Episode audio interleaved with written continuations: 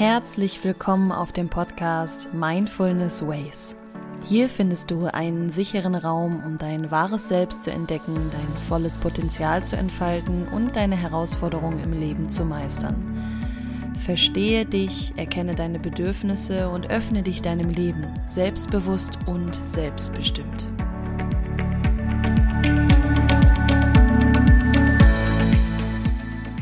Mein Name ist Valerie und ich freue mich, dich hier heute in diesem Raum begrüßen zu dürfen. Ich bin hier für dich da, um zu inspirieren, zu energetisieren und neue Perspektiven zu schaffen. Also begegne dir selbst mal ganz neu und ich wünsche dir viel Freude bei der heutigen Folge.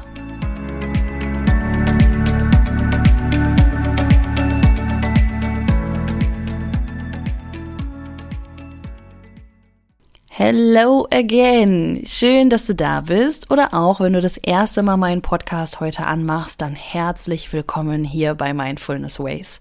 Ich freue mich sehr, dass du dir die Zeit heute für dich nimmst. Ich möchte gerne heute mit dir über das Thema Überlebensmodus versus Lebensmodus sprechen. Warum rede ich mit dir darüber? Weil sehr viele Menschen sich im Überlebensmodus befinden. Und vielleicht erkennst du die ein oder andere Eigenschaft an dir, kannst die ein oder andere Facette bei dir somit auch umtransformieren oder umprogrammieren oder erkennst es vielleicht auch an deinem Umfeld. Ich wünsche dir viel Spaß mit dem Thema. Fangen wir direkt mal an. Was ist dieser Überlebensmodus überhaupt? Der Überlebensmodus beschreibt quasi die natürliche Reaktion von dir, von deinem Körper oder auch von deiner Seele, von deinem Geist, wenn du dich im Überlebenskampf befindest. Und der Überlebenskampf oder diese Überlebensmodusfunktion, die der Körper und die Seele sozusagen besitzen, die wird ja freigesetzt, wenn wir denken, wir sind in Gefahr wir sind unter enormen Druck oder wir haben auch super viel Stress um uns herum. Und letzteres, Thema Stress, ist etwas, was unglaublich viele unterschätzen. Was ist Stress letztendlich überhaupt alles?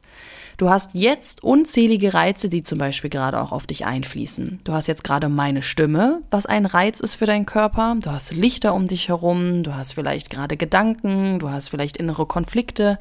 Ich gehe jetzt gleich nochmal genauer darauf ein, welche Stressoren wir alle haben.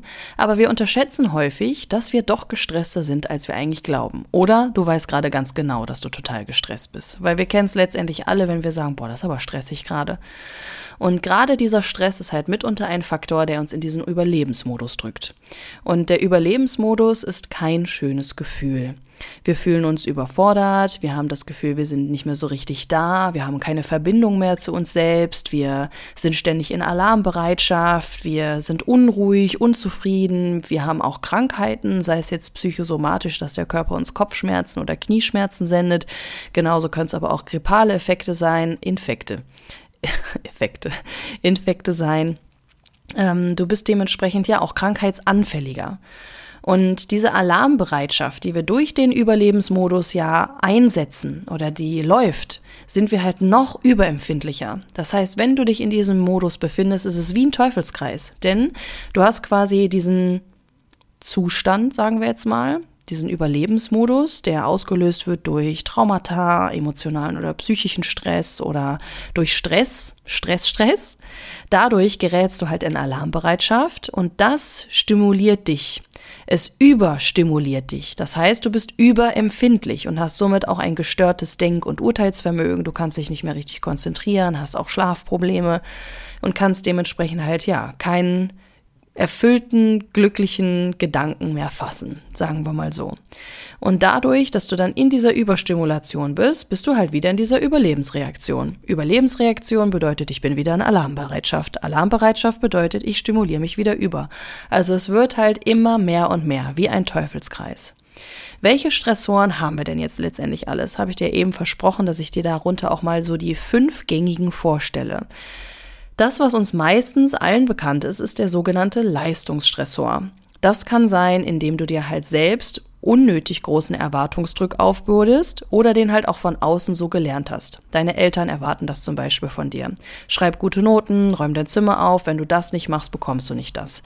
Oder bei uns genauso. Boah, wenn ich das jetzt nicht schaffe, was denken die anderen dann von mir? Ich möchte doch gerne Anerkennung und Wertschätzung.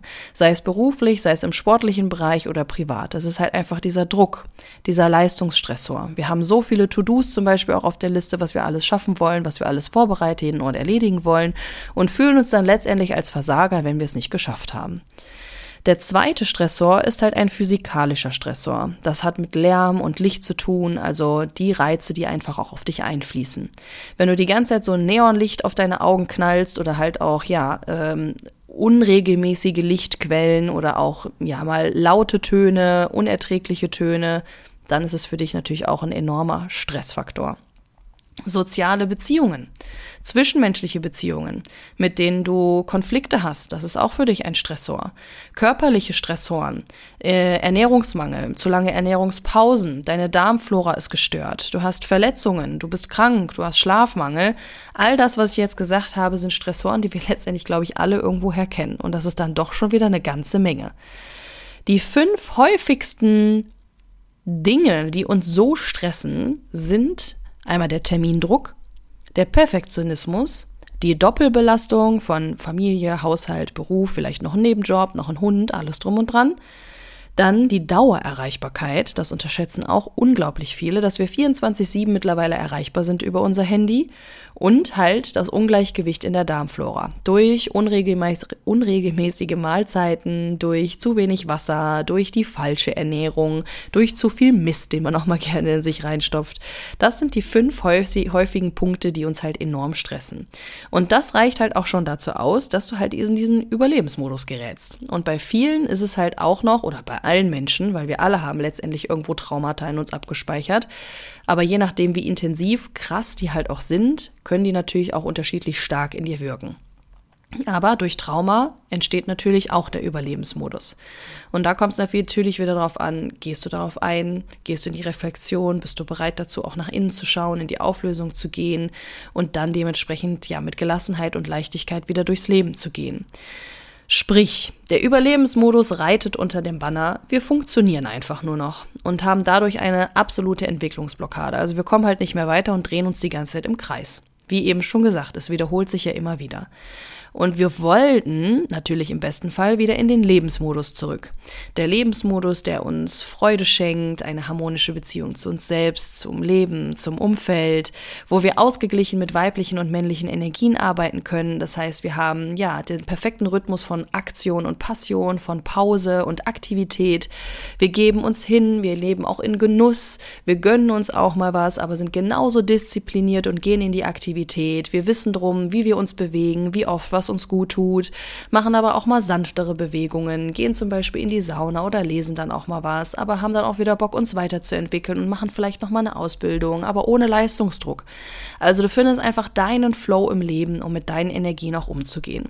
Wenn du gerne näher auch auf die weiblichen und männlichen Energien eingehen willst, dann scroll mal wieder ein bisschen zurück, weil ich habe nämlich darüber auch Thema Weiblichkeit, männliche Energien eine intensive Podcast-Folge gedreht und da kannst du natürlich auch gerne noch mal reinhören. Aber ich glaube, ich mache in Zukunft Zukunft auch nochmal eine neue Folge, ein Make-off. Nicht Make-off, wie nennt man das? Ich mache da nochmal eine Folge auf jeden Fall draus. ähm, weil ich mittlerweile auch wieder ganz viele neue Erkenntnisse durch meine Tantra-Ausbildung gewonnen habe. Und die gehören, gehört. Ja, also, dann geht es noch darum, wenn du im Lebensmodus bist, dass du dir natürlich bewusst bist. Das heißt, du kannst dich halt auch gut um dich selbst kümmern. Das heißt, du hast genug Me-Time, du körperst, du körperst dich ich habe es aber jetzt schon wieder, das hatte ich in der letzten Folge auch schon so mit meinen Worten. Du verkörperst dich so. Also du gehst dementsprechend auch für dich in Embodiment ein durch Praktiken wie Tanzen oder Malen oder Zeichnen. Das heißt, du bringst dich zum Ausdruck, du sprichst deine Wahrheit. Du bist stolz darauf, du zu sein, du liebst dich, du vertraust dir selbst, du hast ein Umfeld erschaffen, in dem du dich gerne befindest. Genauso halt auch dein Lifestyle, du kommst mit deiner Ernährung klar, es tut dir gut, wie du dich ernährst, du kannst für dich genug Schlaf sammeln, aber das alles halt nicht so unter Druck, Weil wenn wir jetzt mal darauf eingehen, kannst du letztendlich ja alles tracken. Wie ernähre ich mich, wie schlafe ich und das führt einen natürlich auch wieder so unter Druck, dass man auch da wieder keinen Bock drauf hat. Also wirklich intuitiv da wieder zu arbeiten. Du kannst mit Sicherheit auch mal einen Abend Netflix suchten und hast dafür dann halt nur vier, fünf Stunden Schlaf, bist am nächsten Tag aber müde, aber kannst das natürlich besser verkraften, weil du die Tage davor auf deinen Schlaf geachtet hast. Oder wenn du krank bist, dass du dementsprechend auch weißt, okay, ich sollte jetzt eine Pause machen. Genauso auch mit der Ernährung, 80-20-Regel. 80 Prozent deine Nährstoffe decken, dich gesund ernähren, unverarbeitete Lebensmittel zum Beispiel essen, zu deiner intuitiven Ernährung zurückgelangen oder das für dich finden, was einfach dienlich ist und dir gut tut. Und 20 Prozent kannst du dann jetzt auch, wir befinden uns ja gerade in der Weihnachtszeit, Kekse essen, Glühwein trinken, es dir gut gehen lassen, deinen Braten essen und alles drum und dran. Und auch selbst das kannst du ja immer noch auf gesunde Art und Weise gestalten aushalten. Also mach dich da nicht kirre. Komm in deinen Lebensmodus zurück. Und wie kannst du das machen?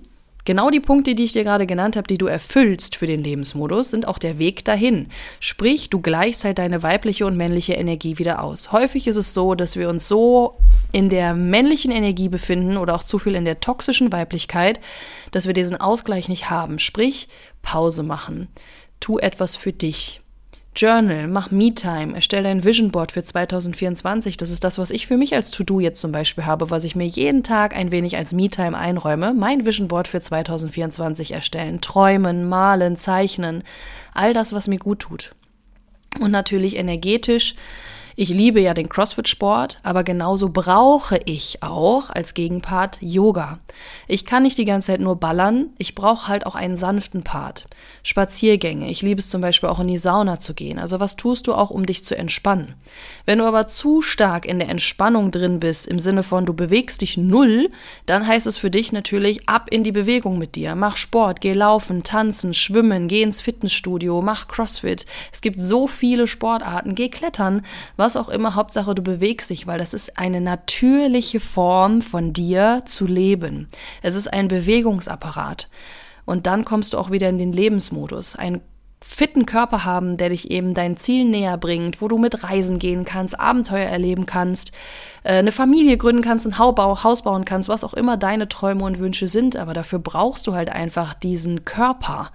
Und da gilt es sich halt auch, um ihn zu kümmern, sei es durch Ernährung, sei es durch Schlaf, durch Entspannungstechniken oder Aktivitäten.